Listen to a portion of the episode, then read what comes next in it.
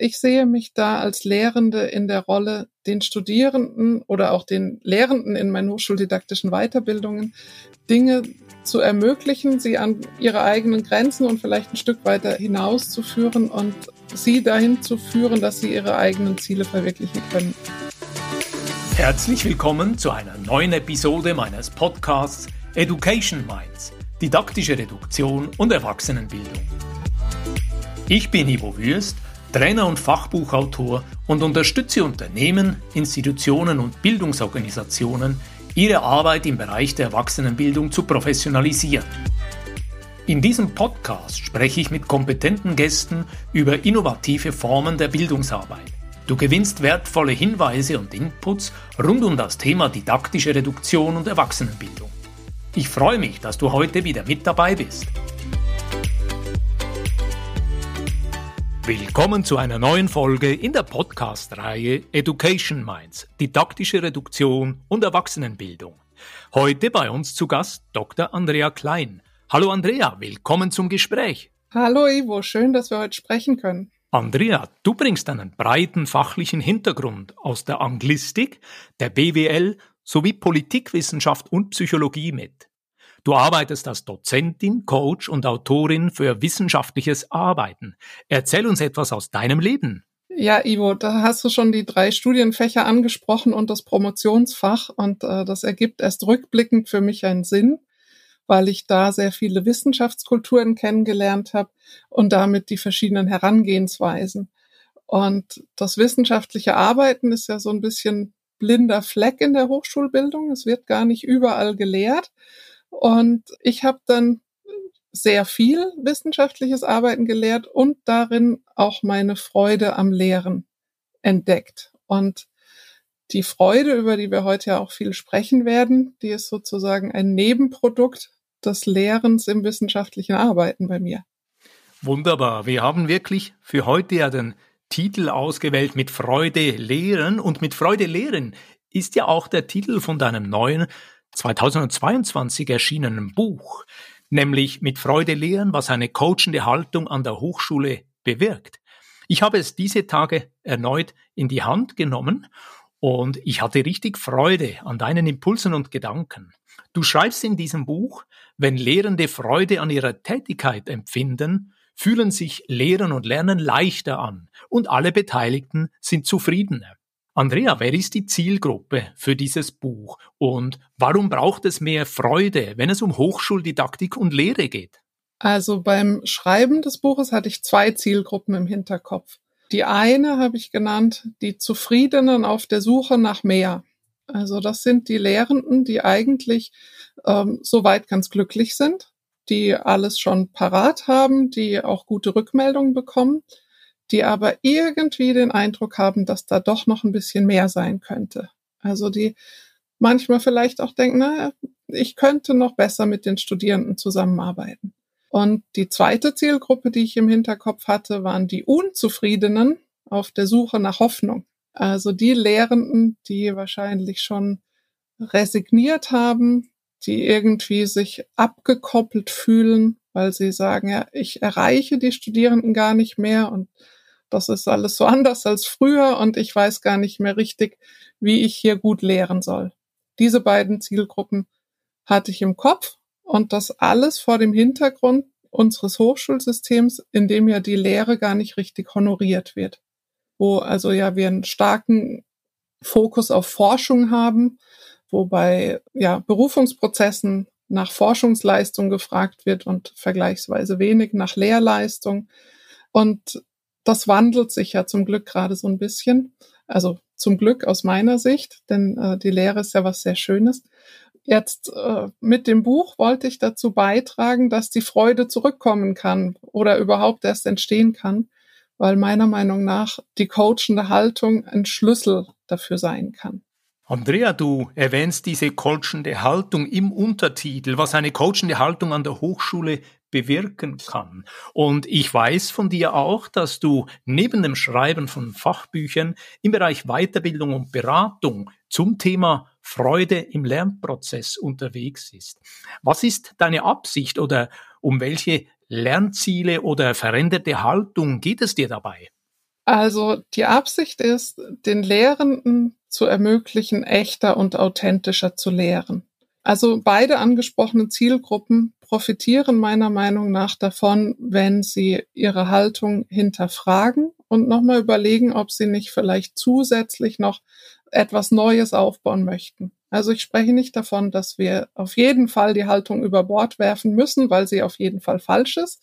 Das äh, ist nicht mein Anliegen, sondern ich möchte gerne mit den Lehrenden ins Gespräch kommen, auf die Haltung schauen und dann herausfinden, ob eine andere Haltung vielleicht zu mehr Freude führen könnte. Und der Gedanke, der dahinter liegt, ist, dass die Begeisterung und die eigene Freude sich auch auf die Studierenden übertragen. Also weißt du, wenn ich selbst keine Freude verspüre, dann kann ich sie auch nicht versprühen. Dann, dann wird das Ganze eine langweilige Angelegenheit. Du packst das wunderbar in Worte. Mir kommt so dieses alte, überlieferte Motto in den Sinn, nicht die Asche, sondern das Feuer weitergeben. Und wenn man selber merkt, man hat gerade ein bisschen viel Asche angehäuft, dann wäre es doch schon sinnvoll, sich mit der eigenen Haltung zu beschäftigen und vielleicht diese zu entwickeln. Hier kommt mir die Idee, Andrea. Ich habe ja auch ein Buch publiziert, ein drittes Buch 2022 zum Thema didaktische Reduktion und damals dieses Buchprojekt so gestartet, dass ich in meinem Netzwerk bei rund 100 Leuten die Meinung abholte. Konkret, welche Schwerpunkte sind relevant, welche Herausforderungen sehen Sie mit Stofffülle oder bei der Bearbeitung von Komplexität. Später dann habe ich bei diesem Buchprojekt eine digitale Pinwand auf Padlet gebaut. Und das war so eine Art Resonanzraum. Dort diskutierte ich mit rund 20 Expertinnen und Experten aus der Bildungswelt die Anwendung von reduktiven Vorgehensweisen. Dieser Prozess hat mir geholfen, die Ausrichtung und den Schwerpunkt des Buches näher bei potenziellen Leserinnen und Lesern zu setzen. Ich würde gern von dir hören, wie bist du vorgegangen? Wie hast du Vorwissen und Lernbedürfnisse von deinem Publikum für dein neues Buch mit Freude lehren geklärt? Zunächst einmal bin ich von meiner eigenen Erfahrung ausgegangen. Ich habe gemerkt, ich gehe ganz oft, natürlich nicht immer, aber ich gehe sehr oft mit Freude in die Lehre. Und in meinem Umfeld war es selten so. Da gab es Flurgespräche, oh, Frau Klein, und ach, jetzt muss ich wieder ins sechste Semester und ach, wie schlimm, und ach, zum Glück sind es nur zwei Stunden. Und ich dachte mir immer, wieso mit so einer Leichenvitamine in die Lehre, wo es doch eigentlich ein Raum ist, in dem schöne Sachen passieren können, in dem man sich austauscht, in dem neues Wissen entsteht und so weiter. Und das hat mich gewundert. Das habe ich zum Anlass genommen. Und dann kommt ein Teil, ähm, der deinem Vorgehen ziemlich ähnelt. Ich habe Interviews geführt und habe dazu einen Aufruf gestartet, auch über mein Netzwerk, und habe Lehrende gesucht, die entweder schon als Coach ausgebildet sind oder das schon sehr fest vorhaben. Der Gedanke dahinter war, dass die Einzelnen das System verändern. Also ganz viele sagen ja, ach nein, ich habe ja gar keine Zeit und die Arbeitslast ist so erdrückend und äh, mit Freude lernen, da kann ich mich nicht damit beschäftigen. Aber es gibt ja einzelne, so einzelne kleine Inseln, wo das doch passiert. Und genau mit diesen Menschen wollte ich sprechen und habe Interviews geführt. Teilweise waren sie kurz, teilweise haben sie zwei Stunden gedauert. Und äh, die haben mir insgesamt sehr viel Inspiration gebracht und auch ähm, Bestätigung dessen, dass ich nicht ganz alleine mit meinen Gedanken da bin. Gab es in diesem Prozess für dich so einen Moment, wo du eine bestimmte Fokussierung vorgenommen hast, wo du quasi dem Motto gefolgt bist, Mut zur Lücke? Ja, also beim Schreiben des Buches äh, war das ganz offensichtlich dort für mich, wo es um das Coaching und die coachende Haltung geht. Da gäbe es ja so viel mehr zu sagen. Das ist ja sehr reduziert im Vergleich zu dem, was ich generell über Coaching weiß oder was man in einer Coaching-Ausbildung in mehreren Monaten, also dauert ja über ein Jahr, wenn man das richtig angeht, was man da macht.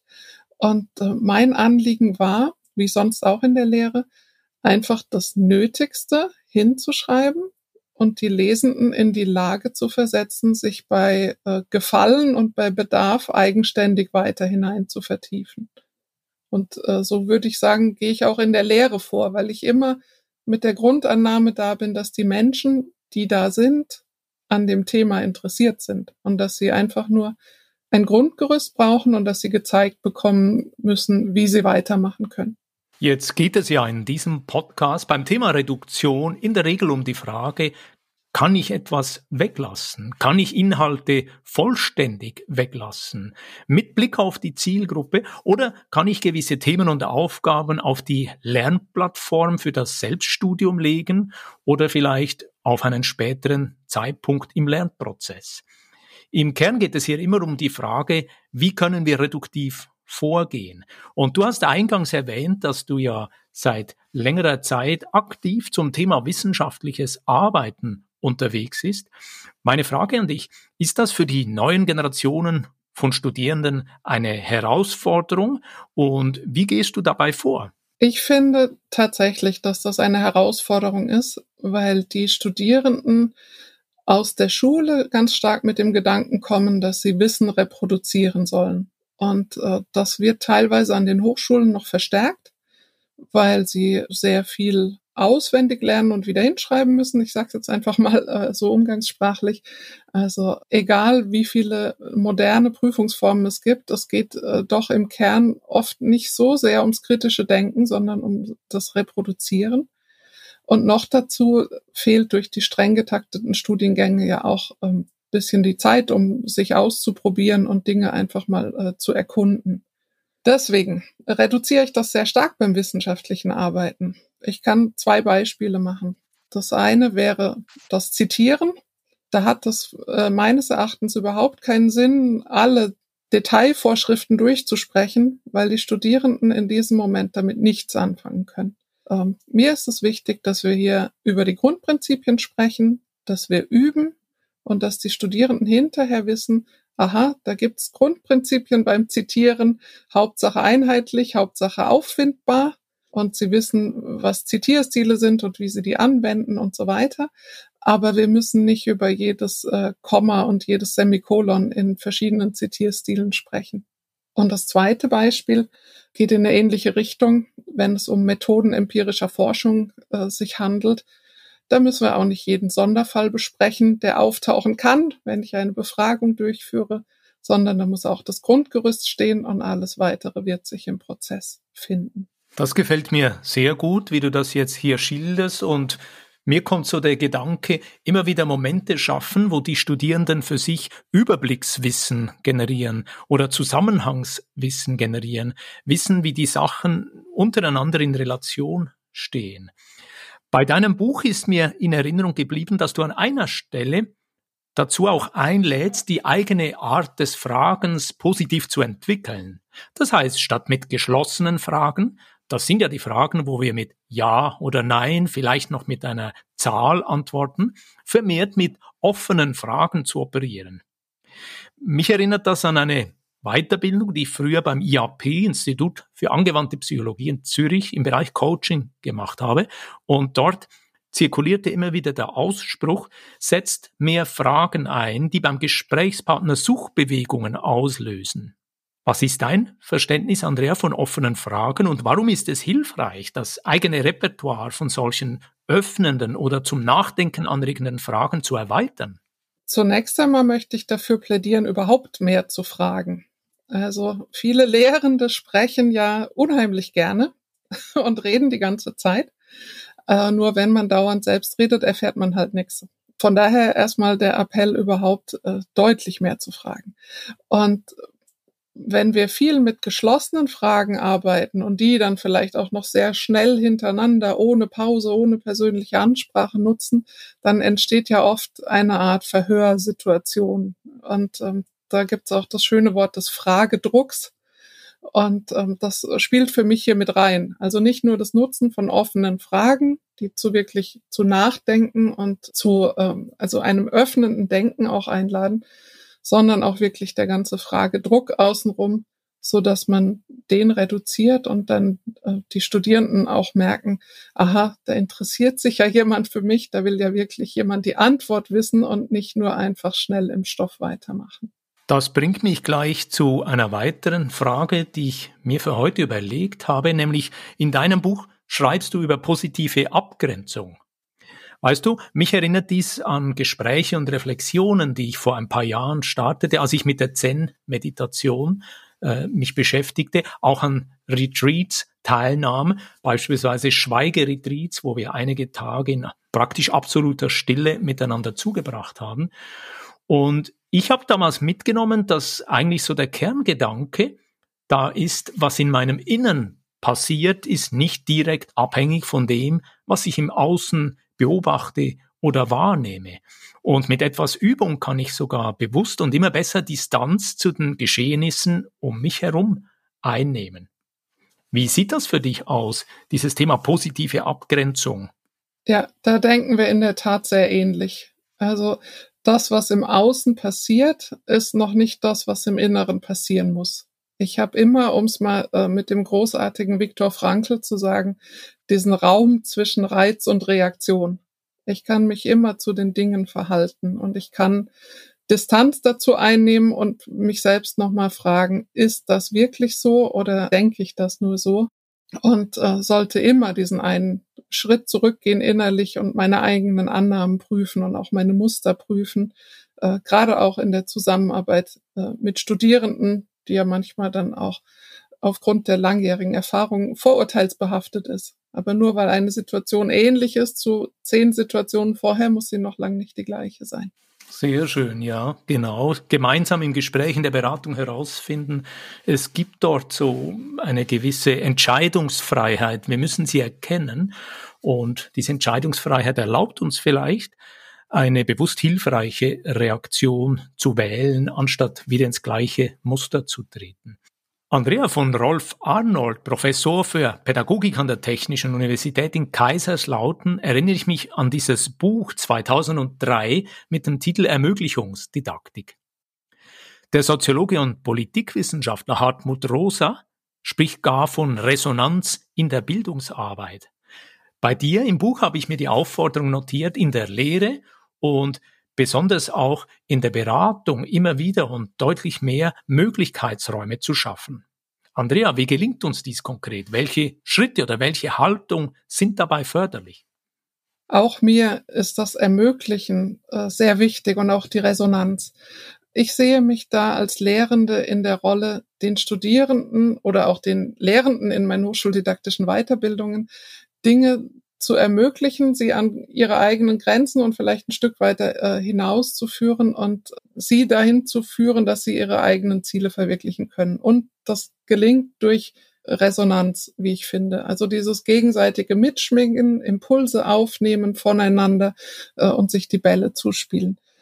Und ähm, dieser Möglichkeitsraum, den du angesprochen hast, der ist für mich besonders wichtig in Situationen, in denen das eben nicht möglich erscheint, einen weiteren Schritt zu einer Lösung hinzumachen, in dem Menschen vielleicht festgefahren sind und äh, sehr eng denken. Und dieser Möglichkeitsraum ist für mich ein gedanklicher Freiraum, bei dem ich gern behilflich bin, ihn zu finden und vielleicht einfach auch, ja, äh, Potenziale aufzuzeigen, äh, die das Gegenüber in dem Moment äh, gar nicht sehen kann. Und Dazu braucht es eine offene, zugewandte Haltung. Ich muss Interesse am Gegenüber haben, ehrliches, aufrichtiges Interesse. Und ähm, da sind wir wieder bei den Fragen. Also ganz viel Fragen und dann äh, Deutungen anbieten und schauen, ob das Gegenüber mitschwingt. Ich glaube, Friedhof Frankl hätte Freude, wenn er hier bei uns im Gespräch mit dabei wäre. Und ich mache langsam die Kurve zum Abschluss von unserem heutigen Austausch. Lass mich kurz die wichtigsten Punkte zusammenfassen. Andrea, ich habe für mich im Gespräch notiert, auch bei so scheinbar langweiligen Themen wie wissenschaftliches Arbeiten ist didaktische Reduktion hilfreich, um den Fokus zu behalten. Dann zweitens habe ich mir notiert, wir sollten uns trauen, authentisch zu sein. Wir sollten uns davon befreien, irgendein Programm abzuspulen oder dem Ideal einer perfekten Lehrperson nachzueifern. Und schließlich als dritte Erkenntnis, bitte mehr Möglichkeitsräume in der Beratung, in Gesprächen, beispielsweise mit öffnenden und zum Nachdenken anregenden Fragen. Fehlt etwas oder gibt es eine Ergänzung? Danke, Ivo, das hätte ich besser nicht machen können. Liebe Andrea, zum Schluss wie immer die Frage, wo kann man dich erreichen? Den umfassendsten Einblick bekommt man auf meiner Website Perfectable, die wir ja sicher dann auch äh, verlinken können. Und wer sich ganz speziell für das wissenschaftliche Arbeiten, Lehren interessiert, der wird fündig auf meinem Blog. Das ist wissenschaftliches-arbeiten-lehren.de. Und für den persönlichen Austausch stehe ich gerne auf LinkedIn bereit. Andrea, herzlichen Dank für dieses inspirierende Gespräch und ich wünsche dir weiterhin viel Freude und Erfolg bei deiner vielseitigen Arbeit. Dankeschön, das wünsche ich dir auch. Liebe Zuhörerin, lieber Zuhörer, hat dir dieses Gespräch gefallen? Dann leite es an eine Person aus deinem Netzwerk weiter. Vielen Dank und wir hören uns in der nächsten Episode. Wenn dir diese Podcast-Folge gefallen hat, dann freue ich mich über einen Like und eine positive Bewertung auf Apple und Spotify. Mehr Informationen zu mir und meiner Arbeit findest du auf www.education-minds.com und auf LinkedIn. Alle Links findest du immer auch in den Show Notes. Ich freue mich, dich auch in der nächsten Episode wieder mit dabei zu haben. Bis dann, dein Gastgeber Ivo Würst.